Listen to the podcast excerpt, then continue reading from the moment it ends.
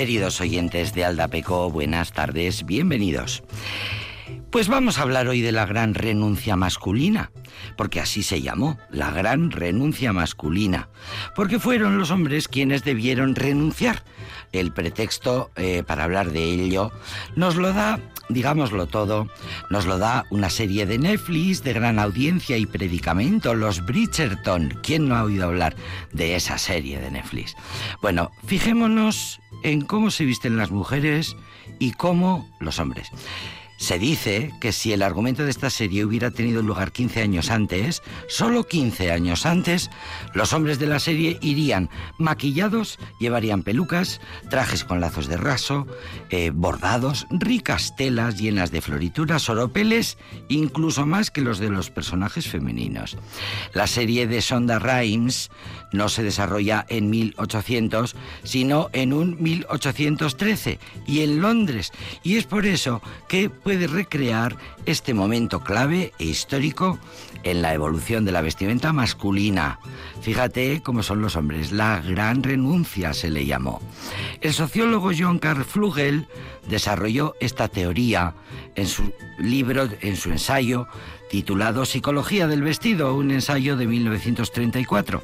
Contaba el sociólogo que en el, en el antiguo régimen, antes de la Revolución Francesa, los hombres que ostentaban el poder lo demostraban ostensiblemente a través del lujo, a través de la moda, a través de la vestimenta que siempre ha sido utilizada para diferenciar las clases sociales, lo mismo que hoy, y mm, a través de la vestimenta dejar claro quién manda. Por eso, en las cortes barrocas europeas, los varones lucían tantas joyas, bordados, colores excéntricos, aderezos, igual que las mujeres. Pero con la Revolución Francesa se había dado el cambio. Con el movimiento intelectual, con la ilustración, pues eh, llegó un nuevo respeto por lo racional, por lo útil, colocó, por ejemplo, la educación como un valor superior y eh, desmitificó los privilegios. Eh, puso por delante la educación a los privilegios. Esa fue también una gran revolución. El estatus ya no sería un don divino, sino que el estatus sería el resultado del trabajo. Y por ello, el nuevo siglo eh, dividió estrictamente los roles de hombres y mujeres ante el lujo. El hombre, dedicado a cosas serias, la banca, el comercio, la ciencia, la política, la industria y la ley necesitaba un uniforme que fuera severo, clásico y práctico. Y aquello desembocó en el infalible traje de oficina en tonos grises que se ha utilizado de forma unánime e ininterrumpida durante más de siglo y medio. Es la mujer, entonces, la que se convierte en el escaparate del poderío económico de la familia. Es la mujer la que luce los vestidos, los zapatos, las joyas, los tocados, el maquillaje, que se van haciendo cada vez más lujosos, extravagantes e incómodos. El ideal femenino es la muñeca encorsetada y las jóvenes casaderas luchan contra un entorno que las obliga y las fuerza a ser criaturas pasivas y sin voluntad. Y lo vemos en esta serie. Interesante, por otra parte, los Bridgerton, eh, ahí se ve que los hombres de la serie son calcos exactos de un tal George Bo Brummel, el hombre que catalizó esa transformación social el hombre que inventó, de hecho, una nueva forma de vestir para los hombres. Por ejemplo, el personaje de Anthony Bridgerton, el que interpreta a Jonathan Bailey, viste levita oscura, camisa blanca con chaleco a juego, pantalones de montar blancos, botas hípicas altas, el cuello, eh, una especie de pañuelo estratégicamente anudado, rostro bien rasurado, cabellos cortos de color natural con tupé, un tupé alborotado, grandes patillas en forma de hacha. ¿Os suena? En fin, una pinta impecable, seductora, correctísima. Sin embargo, solo dos décadas antes, nadie le hubiera admitido así en ningún acontecimiento social. El atuendo de Bridgerton es, punto por punto, el mismo que Brummel inventó remezclando prendas que pertenecían no al mundo elegante, sino al del deporte, la hípica y las actividades al aire libre. Por decirlo así, algo parecido al efecto que tendría hoy día un hombre vestido con chándal en un evento de gala. Bueno, desde ese momento los hombres ya no debían competir entre sí para ver quién llevaba más brocados encima, sino para ver quién era más austero, más sobrio, más minimalista. Recordemos que estamos hablando de la década de 1810 y que los hombres occidentales y de los hombres occidentales de clase alta. Bueno, Brummel consiguió eh, ser un influencer, eh, su ejemplo cundió, como la pólvora en una eh, primero en Europa, luego de ahí saltó a Estados Unidos, que buscaba nuevos referentes. El viejo continente siempre ha sido un elemento a seguir por parte de Estados Unidos y el nuevo atuendo de los hombres no solo era fácil de llevar, sino también muy cómodo los hombres se sentían muy cómodos, no tenían que cambiarse de ropa, no tenían que ir a trabajar, eh, a, a montar a caballo o a un baile cambiándose continuamente de traje la gran renuncia masculina. Así fue, así se llamó, así se dijo en aquel momento en el que los hombres abandonaron cualquier elemento de exhibición y ornamentación a través de su ropa para quedar sumergidos en la discreción de un traje masculino moderno. ¿Qué hay más discreto que el traje masculino moderno?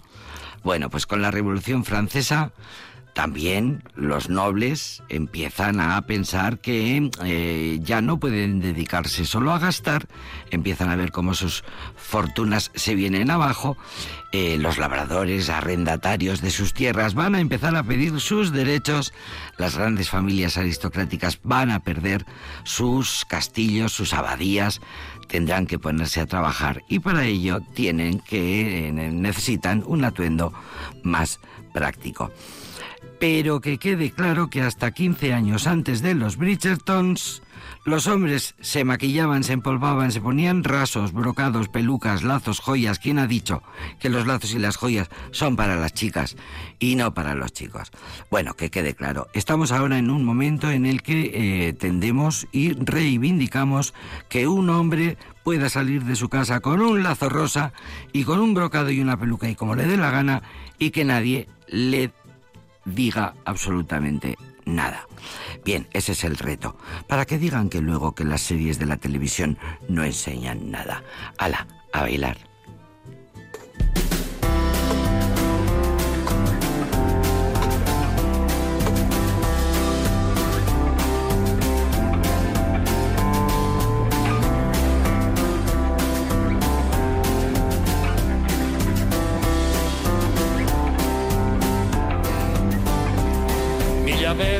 Bederatzireun eta emeretzian Aitak baserrian zeukan dirutxo apurra. Bidai luzea ordaintzeko dana emone ustan. Lekeition hartu nuen bilboraino karroza Ilusioz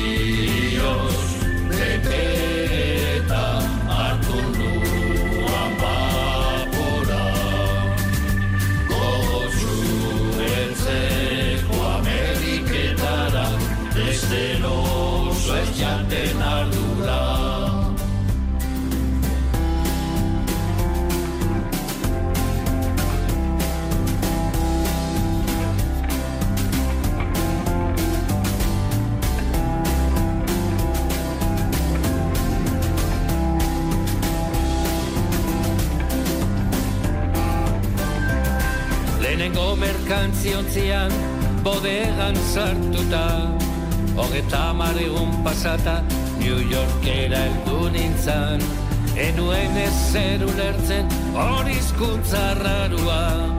Izena idatzitan eukan Neure izen euskalduna. Ilusioz beteta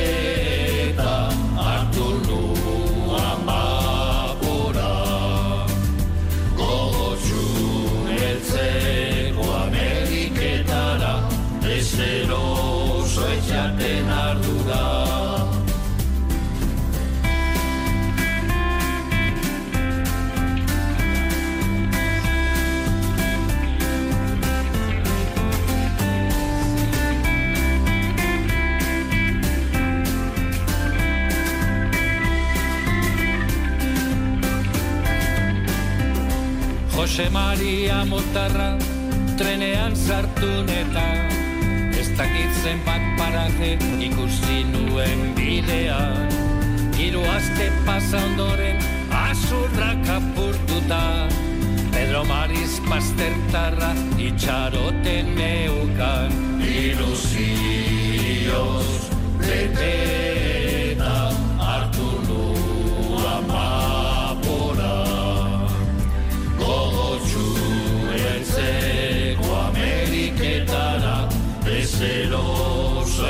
Leonardo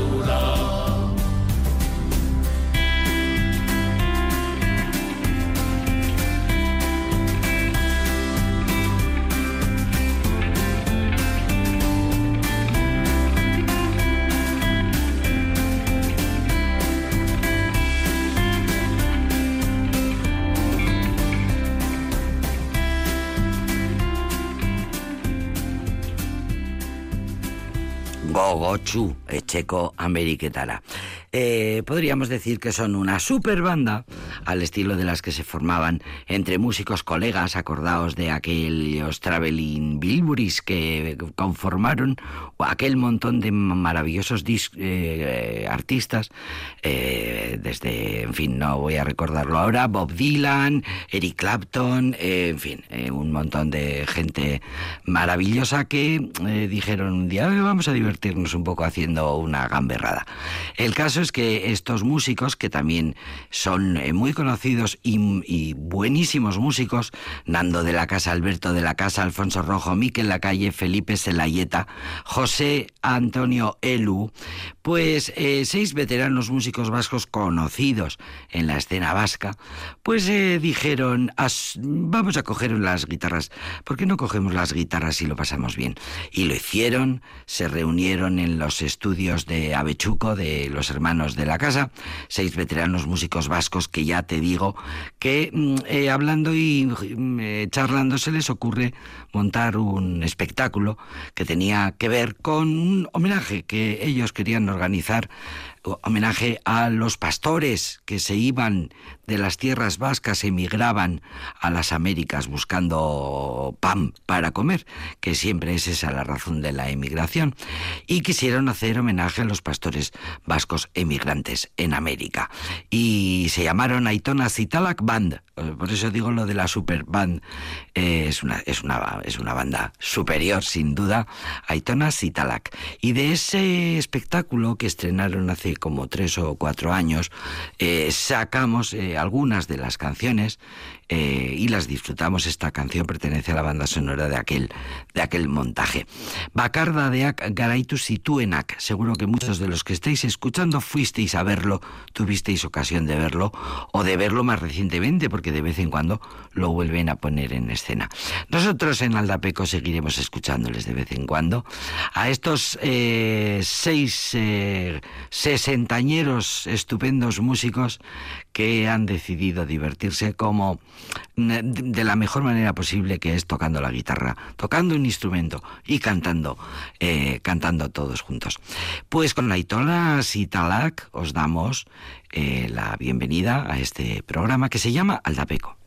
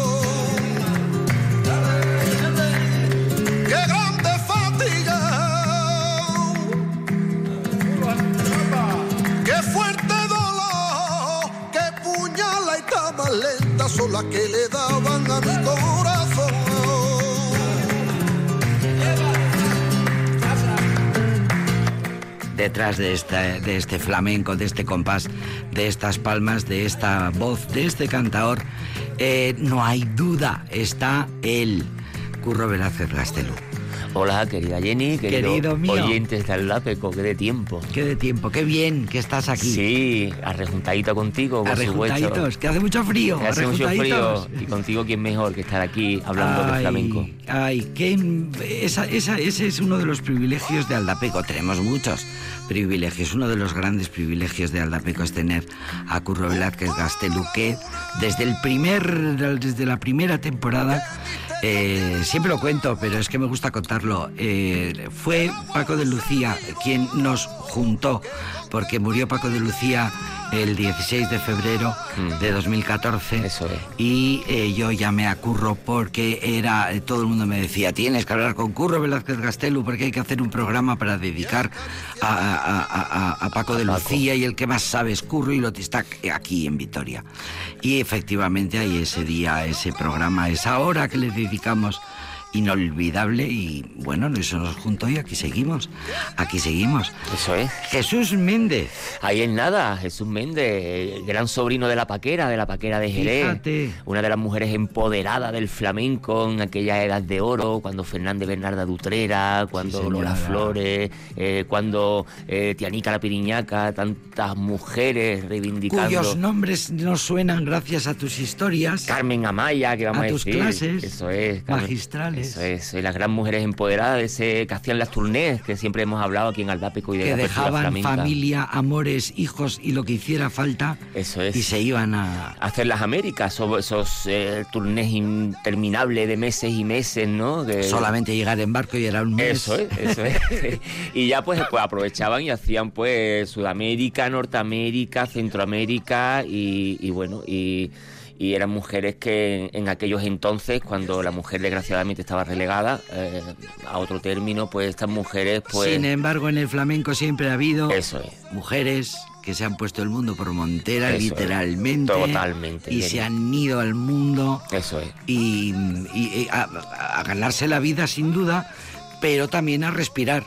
A Eso es. respirar encima de un escenario, bueno, a respirar, a, a- a expresar su arte, ¿no? Eso Porque es. Cuando el, artista no puede callárselo. Claro, y Jesús Méndez, pues bueno, tiene esa herencia suya, ¿no? De- de- del barrio de San Miguel, el barrio de Jerez, y entonces pues eh, tiene ese, esa, mm, esa Estirpe, impronta, esa impronta, estirpe. ese ADN, esa, ese- esa sangre, ¿no? Esa familia que es tan importante en Jerez, ¿no? Ese, el, el legado familiar, sobre todo los cantadores, las familias, en, en las estirpes, ¿no? Flamencas cantadoras de Jerez. Y Jesús Méndez, Porque pues... las criaturas que lo maman desde la cuna y a los chiquitito. nueve meses, en cuanto se pueden tener de pie, Eso es. ya, ya saben llevar el Saben compás. antes llevar compás que, que andar casi prácticamente en Sí, Jerez. sí, sí. Y eh, bueno, y entonces pues tenemos la suerte de Jesús Méndez de tenerlo dentro de poco con nosotros, como tú bien sabes. Y bueno, y entonces pues eh, presentamos aquí, es una de las de los por qué estoy yo aquí, es para presentar ya, ahí es nada, el 21. eh, 27. 27, 27, 27 27, edición. 27 edición, exacto es, 27 El edición que es de... 21 es el siglo. El siglo XXI, eso es, el siglo XXI, la 27 edición de, de De- Ahí en Nada, además que es la, la más antigua eh, de la red de teatro. De los ciclos flamencos del siglo XXI, la más antigua es la de Vitoria, Sí, porque así lo quisieron Félix Petite eso es. y Antonio Benamargo. Eso es. Y también la más antigua, eh, aparte del, del, del teatro, del, del Festival de Teatro, que es el primero, pero el segundo, la de Red de Teatros de Vitoria Gasteiz, el segundo, más antiguo y más longevo, es el, el ciclo flamenco del siglo XXI. Ole. Y este año, pues bueno, se hace, conmemora pues los 100 años de, bueno, pues, eh, eh, porque siempre, siempre eh, Antonio Benamargo, y, y yo prefiero que lo cuente él, porque así nos va a contar, siempre Antonio Benamargo es eh, el nombre eh, el que sustenta absolutamente todo lo que se mueve ahora mismo en el mundo del flamenco. Lo tenemos, ¿verdad? Lo tenemos, lo tenemos. Y me dice Curro Velázquez Gastelú, ¿quieres que hablemos con Antonio Benamargo? Por supuesto. Y yo digo, mm, no me cabe mayor emoción porque además Antonio Benamargo, que está ya en el teléfono. Querido Antonio Benamargo, bienvenido, buenas tardes. Bien hallados. Buenas tardes, ¿qué tal? Siempre recordaré eh, la primera entrevista que hicimos contigo aquí en Aldapeco, cómo nos contaste cuándo conociste a Félix Petite y cómo fue aquel encuentro que tuvisteis del que salió esta programación que ya lleva 27 años. Sí, sí, sí, claro, fue un, encuentro fantástico, aparte porque al principio yo estaba empezando por ahí, por, por esos territorios, y al principio me, echaba un poco para atrás, porque sí, pero era un, era un poco un poco serio, así, un poco seco, ¿sabes? Y Félix Petite. sí, Totalmente, es que- es que yo lo- yo, totalmente. lo, cono- lo conocí después personalmente, pero al principio hablé por teléfono con él solo, Sí. y lo veía así una voz, una voz muy, Seria. muy De seria, teatro. tal. Sí, sí, pero nada, pero siempre decía, Sí, sí. pero siempre decía bien. Bueno, aparte que claro, yo el ciclo ya lo empecé con el primero se hizo con Logroño y Baracaldo Sí. y eh, al siguiente ya se apuntó Félix y siempre parecía muy serio, pero después ya cuando lo conocí en persona era retranca un poco, ¿no? Sí. era así que se hacía el serio, pero después tenía tenía su gracia, sí. Tenía su gracia, su sentido del yo humor. lo, lo, lo respeté mucho porque eh, lo, lo que tuvo más gracia de todo era hacer el ciclo, organizarlo en un centro cultural que tenía al lado la Guardia Civil y los gitanos. Eso, eso sí que ya... Ahí me ganó total. El Federico García Lorca. El claro. Federico García Lorca, que está en Sansomendi Sí, y que está justo al lado de la Guardia Civil. Sí. ¿Y, Sí. que, ¿Y cuál era la otra? Y- y- Era un, un poblado gitano. Ah, sí, sí. sí, Gaula Sí. Chodrón, Gaula Chodrón. Bueno, sí, Eso sí, es. las primer, el primer barrio en el que se construyeron viviendas Eso es, que eran a las que se claro. trasladaron de, Y de había, Gao- y había de una, una chica Chodrón. joven allí eh, al tanto del centro cultural que se llamaba, me acuerdo del nombre, es Zuriña Elordi. Que, que, que creo que sigue, sigue por ahí en el ayuntamiento. Y, y entonces ella flipaba de que vinieran las gitanas con los niños chicos. Dije, "Pero esto no puede ser, estos niños aquí no pueden entrar. Ella, claro, con su con su pensamiento cartesiano, aquí no pueden entrar. Y digo, ¿y dónde dejan los niños? Tienen que venir con los niños, si no, ¿qué hacen? Claro. Que. Y, y ella no entendía nada, decía, bueno, bueno, si tú lo dices. Eh, la- no me digáis que la anécdota no es preciosa para recordarla siempre que viene Antonio Benamargo. Se lo preguntamos porque a Antonio Benamargo y a Félix Petite les tendríamos que poner una placita, una estatua Sí, o ¿verdad? algo, porque el Totalmente. flamenco en Vitoria fundamentalmente pasa por él. Totalmente. Por mí, vamos, Así- yo voy así allí, que ¿eh? el día que lo hagáis, voy yo para allá. Curro Velázquez Gastelu es el que se encarga de las preguntas importantes. Bueno, aquí somos todos. ¿Qué tal, Antonio? ¿Cómo va? Bien, bien preparando, porque mañana ya empezamos allí en, en Logroño, allí en, en, en- en la bodega Ontañón, que es un sponsor de- del ciclo, y empezamos allí con el Berenjeno, un, un artista de Eso Jerez. es. O sea que ya preparando, preparando las bufandas y todo, que hace mucho frío Al por ahí norte, arriba. que hace mucho Sí. frío, sí, y van 27 años ya, Antonio, casi nada, ¿eh? 27 ahí, 28 en Logroño. En Logroño. En Lo- Logroño es, es el, donde empezamos. Y al año siguiente ya. Bueno, el primer año fue en Logroño y en Baracaldo, pero Baracaldo se retiró de- del, del orden normal de los tiempos y se retiró de la gira y ahora ya programan por su cuenta. Pero se empezó en lo de la, en Baracaldo con Gonzalo Centeno y en, Eso. y en Logroño con, eh, con Jorge Quirantes. Mm, Porque siempre todos los años, Antonio, le das un enunciado a 100 años de, de, bueno, de aniversario, algún tipo de, Sí. de, de impronta. ¿Cuál que este año a, qué- a quién se lo dedicamos?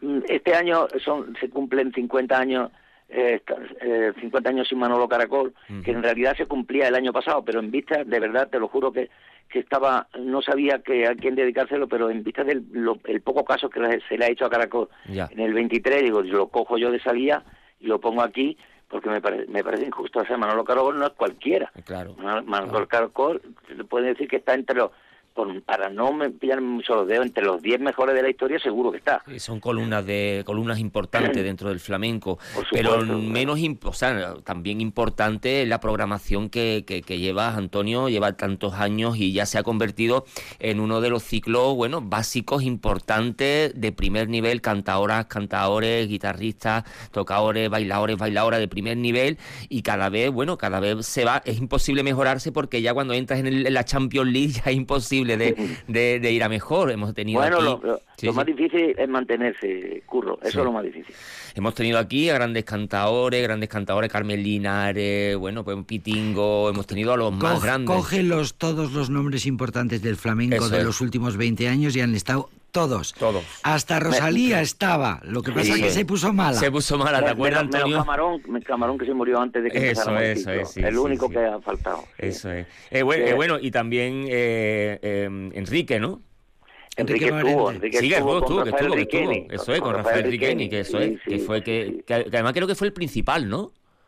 Eh, ell- ellos estuvieron Claro, en el principal, claro, en, es en que el está Teatro Baracaldo y en Logroño. El. Logroño, sí. Por un lado está el ciclo flamenco del siglo XXI, que es en, el, en la red de teatros. Eso es. Y luego está la programación flamenca mm, del principal, que también la tiene. y Eso también vienen Sí, grandes sí. figuras. Sí, que ha venido Israel Galván, ha venido Lucio Molina, han venido los, los grandes. Efectivamente. Sí, sí. Y bueno, para desgranar eh, un poco eh, la programación, Antonio, porque tenemos aquí a los oyentes de Aldape con los aficionados al flamenco y aficionadas. Nombres importantes de esta edición.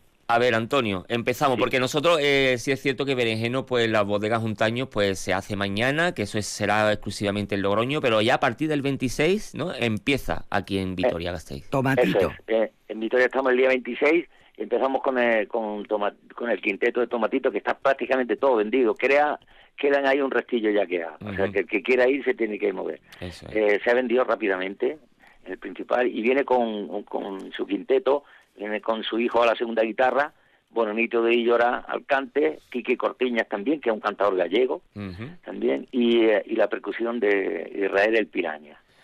Eh, yo sabía que iba a funcionar bien y efectivamente se ha vendido Así es. rápidamente. Sí, sí, sí. Lo cual es importante siempre. ¿eh? Importante. El, el- eh, el- el balance que hace el ayuntamiento siempre cuando termina el ciclo, que suele eh, terminar ah, en marzo, que suele ser la última, eh, pues es una, una- un, un espectáculo cada mes, siempre es muy fiel, muy fijo el, el, el- público. Es Sí, un público bueno, lo que muy me llama mucho- consolidado. Me, me llama mucho la atención, sí, eh, hace ya... El, el primero que llenó eh, fue Juan Avizuela, Ujú. que, que lo traje lo traje aquí en concierto medio engañado. Porque no quería, dice, yo no soy concertista, Antonio. Digo, nada, hombre, nada, y pues Juan te toca usted un par de toques y tal. Nos llevamos a Guadiana de invitados y tal. Al final hizo cinco toques, bueno, Ya. que eso no lo ha hecho en Madrid, ni en Granada, ni en ningún lado nunca. Pero lo lié, lo lié total, y pudimos disfrutar de él tocando la guitarra desnuda y después vino acompañado de Guadiana. Fue el primero que llenó, que sería el, el ter- la tercera edición así, y a partir de ahí para acá siempre lleno. Mm. Y más del 60% son mujeres. Es una cosa extraordinaria. Lo de lo de Vitoria, lo de la capital es... Y el respeto que se tiene el público, ¿verdad, Antonio? Sí, sí, allí saben escuchar muy bien. Y, Es un Bueno, público lo- muy educado, es un Mm. público muy respetuoso, Sí. que respeta muchísimo y que lo siente porque lo siente mucho, porque lo Claro. vive mucho. Mm. Y si quieres, seguimos desgranando la programación, Antonio. Sí, el día 3 de febrero estará Vicente Soto Sordera, heredero de, de la, la saga de la saga de, lo- de los Sorderas y, y, y, y an- y antecesores de ellos. Ujú. Y vendrá Padre de con- María, Exactamente. padre de María Terremoto.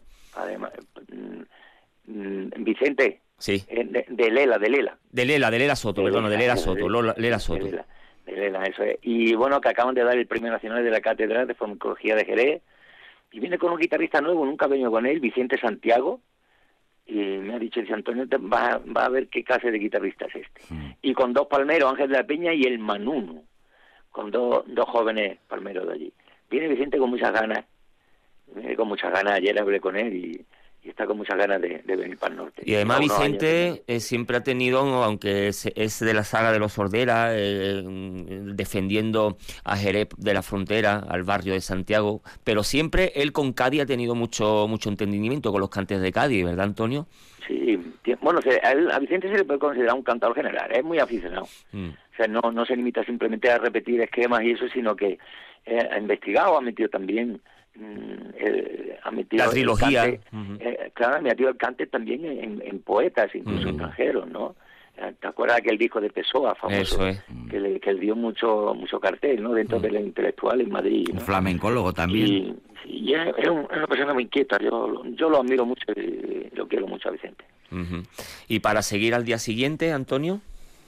El día siguiente viene Arcángel, una de las figuras jóvenes más importantes Sí, de- señor. del momento, y viene con Miguel Ángel Cortés y con los Melli. Eh, siempre mm, Tirando para Huelva. tirando para Huelva, así. Eh, es, un- es un cantador que, que está allí, está allí, está en, de en los, los artistas más, más sobresalientes que hay en este momento, sí. Sí.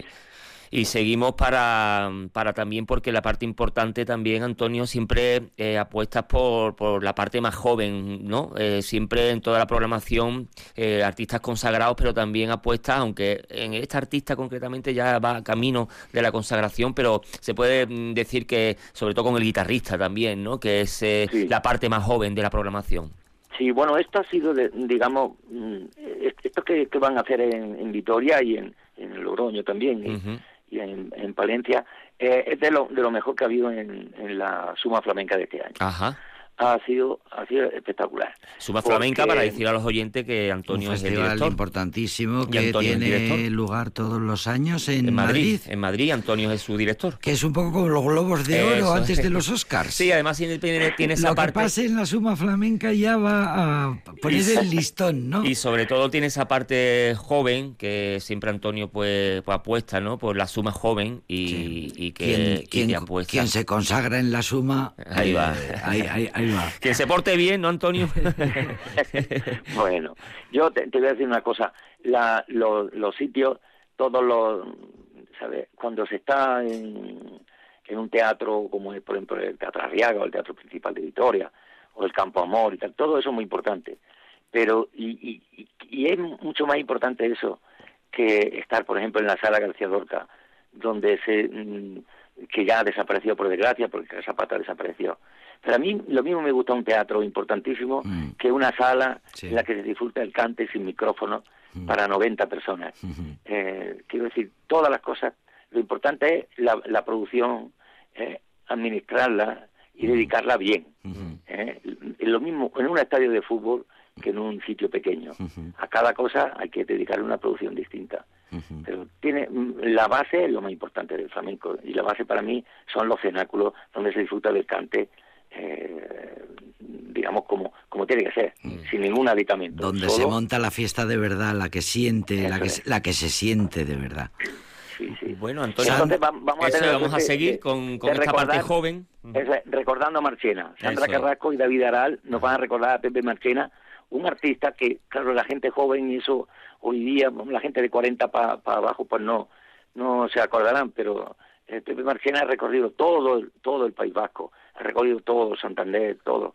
Eh, Durante 50 años fue máxima figura de las mejores voces del flamenco. Sí. Y, y, lo, y lo bueno que tiene Sandra Carrasco y David es que nos van, nos van a recordar a Marchena, pero llevándolo a su terreno, con las condiciones de su voz, Ajá. no haciendo una mera imitación. Eso, eso es importante. eso Esa, es esa es, la- esa es la categoría de ese espectáculo, por eso de verdad me tiene tan entusiasmado Mm. y, y- y están aquí en el norte por eso. Eso Claro. es. Y ya para terminar, Antonio, que vamos de tiempo como siempre en la radio, estamos aquí a- agotando el tiempo. Para ya rematar el, el- el ciclo, pues es que... eh, bueno, Jesús Méndez Jesús el Méndez, 16 de marzo. Eso es quien acabamos de escuchar ahora mismo y que también, bueno, es uno de los platos fuertes, ¿verdad, Antonio?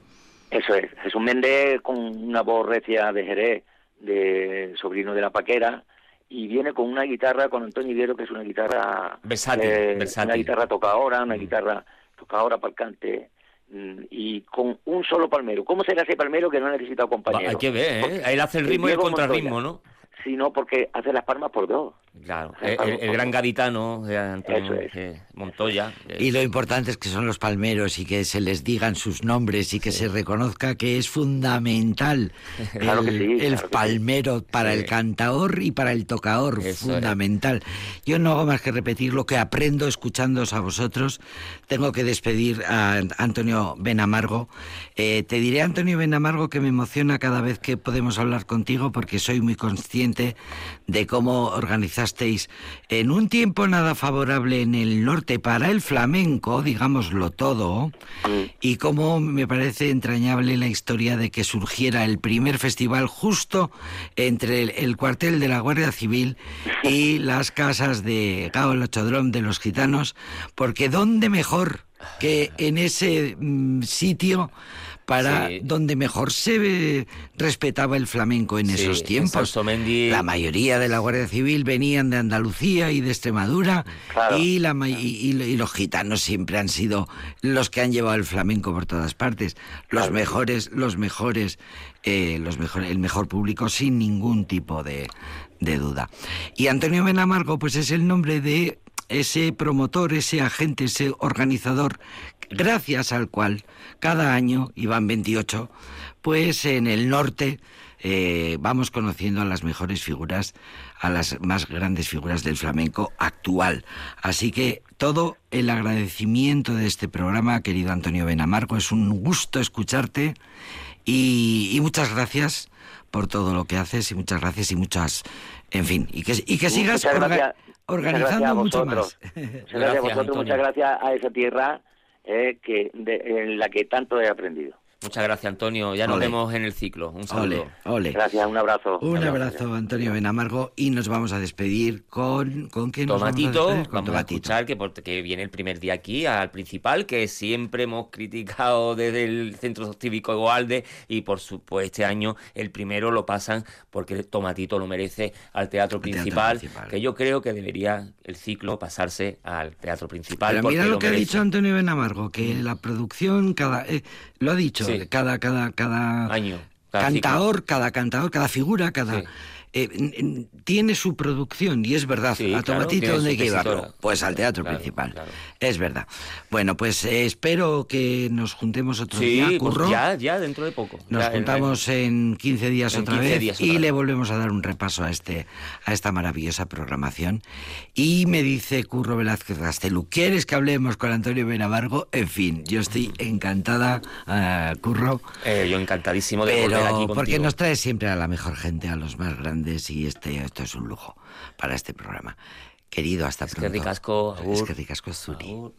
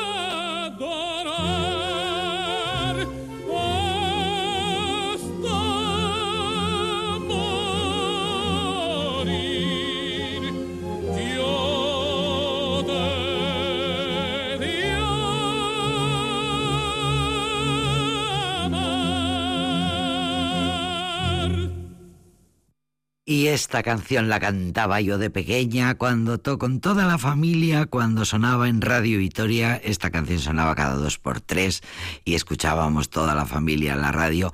Eh, y mi abuela y mi madre y mi abuelo cantaban este Roncales de Alfredo Kraus. No puede ser más emocionante del flamenco que Dora Fernández de Pinedo ama el flamenco y es una de las eh, de las del- de, las eh, que va siempre al ciclo flamenco del siglo XXI porque sabe dónde está lo bueno.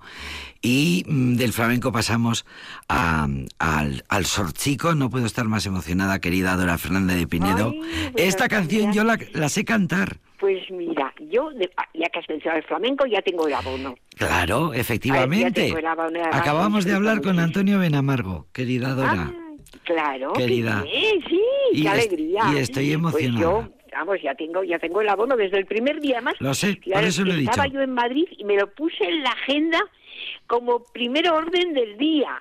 No marcharme a la calle hasta que me pusiera en contacto con la entrada y para adquirir la entrada Sí, sí, flamenco. sí, o sí, sea sí. que, Pues mira, que me lo merezco porque eh, me lo podía haber te lo mereces y porque- al cabo estaba por ahí. Sí, sí, bueno, sí. pues ya ves qué cosa tan preciosa. El Roncalés, Además, Alfredo Sebastián Kraus. Julián Gallarre nació un martes 9 del 1 de 1844, es decir, ayer. Sí, y 1844. En 19- Eso es, en, en 1901. Bueno, 1901. es una preciosidad. Pues eh, Julián Gallarre es un personaje. Yo tengo que decir, y antes de que, de que no tenga tiempo o que se me olvide, que no quisiera, que yo creo, y si me equivoco, que me digan, creo que en Vitoria no tenemos una calle de Julián Gallarre. Bueno, es Y ahora verdad. vamos a El Teatro Gallarre qué- está en Pamplona, sí. ¿Por qué ¿Y, y por qué en Vitoria una calle, Dora? Hombre, por favor, lo tenemos ahí al lado. Está, está en el Roncal, su tumba, su monumento funerario. Maravilloso. Además, Gallarre, tú misma lo dices, lo cantabas con tu familia. Sí, sí, sí, sí. Claro, o sea que de Gallarre hemos oído hablar todo el mundo. Claro, no solamente de Mozart y de Rossini y, y de Wagner, es que de Gallarre, pero es que lo mereció. Mm. Pues no, hay un- otro, una calle en Vitoria que se llama John Gallarre, pero es un técnico de inmigración que no creo que tuviera nada que ver con Julián Gallarre. Pero yo ya sé que de este señor, que seguro que la merece, pues tenemos. Pero de Julián Gallarre no. Y hay por toda España, ¿eh? En Madrid tiene muchos Sí, sí, sí, eso es eso verdad, eso es verdad. Bueno, pues nació en el Roncal. Y yo cuando estuve en el Roncal hace ya muchos años y vi aquella, aquella tumba, aquel monumento funerario que le hizo Benlurre Bellurre, que, que fue un, bueno, un, un, un escultor famosísimo y que, bueno, España está lleno de, de, monumentos que ha hecho Gallarre porque era, pues, un personaje del primer realismo, eh, sí. Por lo tanto, bueno, pues además fue cuestación popular, todo el mundo ah, puso su granito de arena para pagar ese, ese monumento, porque Gallarre fue el mejor tenor de su tiempo. Tuvo una vida corta, pero además con unos méritos, y lo voy a decir así un poco en guiones, mm. porque era, era pastor en el Roncal y a los 13 años era, eh, hasta entonces fue pastor, pero a los 13 años, 14, se fue a Pamplona y entonces se colocó en un establecimiento pues se colocó de, de bueno de vendedor de, de tendero pero resulta que tenía tal dotación para la música, qué bonito este es.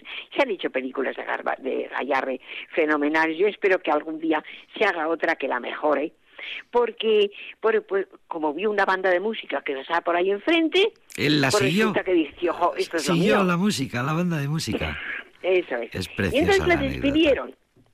Le despidieron y se fue a hacer forja en una herrería estuvo en Pamplona. En 1865 se fue a una forja. Ahora que sabemos tanto de Chillida, pues vemos que, que bueno, que ha habido mucha, mucho artista también que se ha, acercado a la forja. Eh, bueno, estuvo trabajando y por fin, por fin, consiguió personas que descubrieron ese, ese potencial que Gallarre tenía. ¿Pero por qué? Porque el primer sitio en la forja donde estuvo trabajando pues una, una persona que le dijo, oye, te vamos a llevar al Orfeón Pamplonés, porque eres muy bueno. Y a través de este pequeño escalón, pues Hilario Neslava eh, conoció a Gallarre, eh, le apoyó, confió en él y un poco hizo pues eso de un poco de, de, de, persona que le que de le Sí, sí. Claro que sí. Entonces consiguió una, una beca y, bueno, se fue ya eh, a, Madrid y, curiosamente eh, tuvo rechazo, siempre ha habido estas cosas, ¿verdad? De Gastambide, que también hay una, una calle en Madrid de Gastambide. Y entonces él no, no le pareció demasiado, pero siempre había sus, sus compromisos también, que eso no se ha inventado ahora, siempre ha habido, y por lo tanto pues a partir de ahí fue creciendo su popularidad, el entusiasmo de todo el mundo por él, y ahí llegó a ser en 1876 el no va más de la escala de Milán. Y bueno, pues Gallarde murió eh, joven, porque murió de la gripe española, vamos, la gripe española. Lo que, se, llamó así. Eh, bueno, pues desgraciadamente. No era española, pero se quedó con el San Benito. Claro, a, tanta, a tantas personas y concretamente Gallarre murió soltero, pero bueno, parece ser que tuvo una, una hija a la que apoyó toda la vida, que su madre era una persona vinculada también al arte, al canto, un artista. Y bueno, esto tenemos que decir de Julián Gallarre. Pero con haber escuchado a Alfredo Kraus mm. contando cantando esa canción tan bonita, tan emocionante, por Dios, Vasco Navarro soy, del Roldán, pues es que es una zona además tan preciosa, tan próxima a nosotros, que bueno, pues merece la pena que le recordemos y que, mm, bueno, mm, pues eh, hagamos un brindis eh, por, la memoria. Elvis Presley el 8 de enero y Sebastián Julián Gallarre Garjón, el Roncalés, el 9 de enero de 1844. Los, los celebramos a los dos. Pues vamos a tener unos minutitos para que no nos riña, porque no queremos que nos riña, que nos riñan, para hablar de una película una película que se titula A Fuego Lento. Bien. Y tengo que decir, así como, como primer eh, guion de este apartado, que no es una película más que tiene que ver con un restaurante, con las comidas que sí se hacen, que ahí se hacen, de las relaciones con el ambiente, que siempre pueden ser muy buenas y las ha habido muy buenas, ¿no?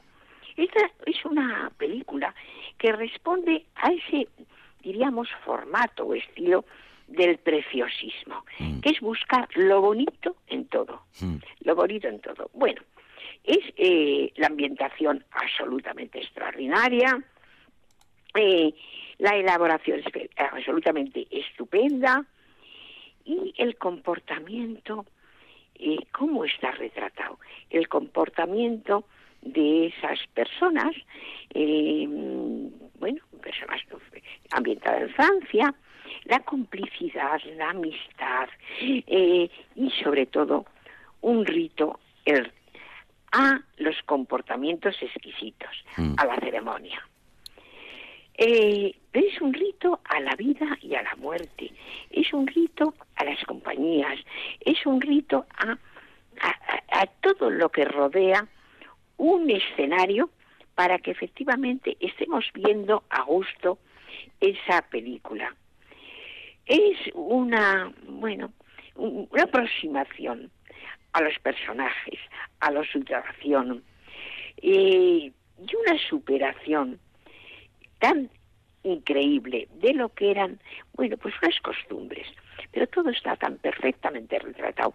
Y ya tengo dos minutos para decir que se trata de un eh, afamado eh, cocinero que tiene trabajando con él a una mujer, que es nada menos que Juliette Binoche. Juliette Vinos. Es, que curiosamente, y eso lo digo ya, en la vida real, el personaje, el que, la, el- la- la persona que hace de cocinero y Juliette Binoche estuvieron casados en la vida real Sí. y tuvieron una hija en el año 2000.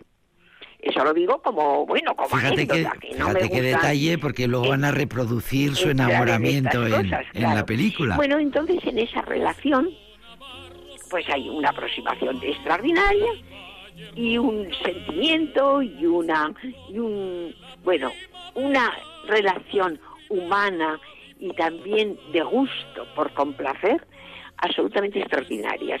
Yo la recomiendo, la recomiendo mucho. Bueno, pues a fuego lento es esta maravillosa película que seguro que vamos a ver porque nos la recomienda nuestra querida Dora Fernández de Pinedo, Juliette Binoche y Alfredo Kraus ahora despidiéndonos con el Soy del Roncal.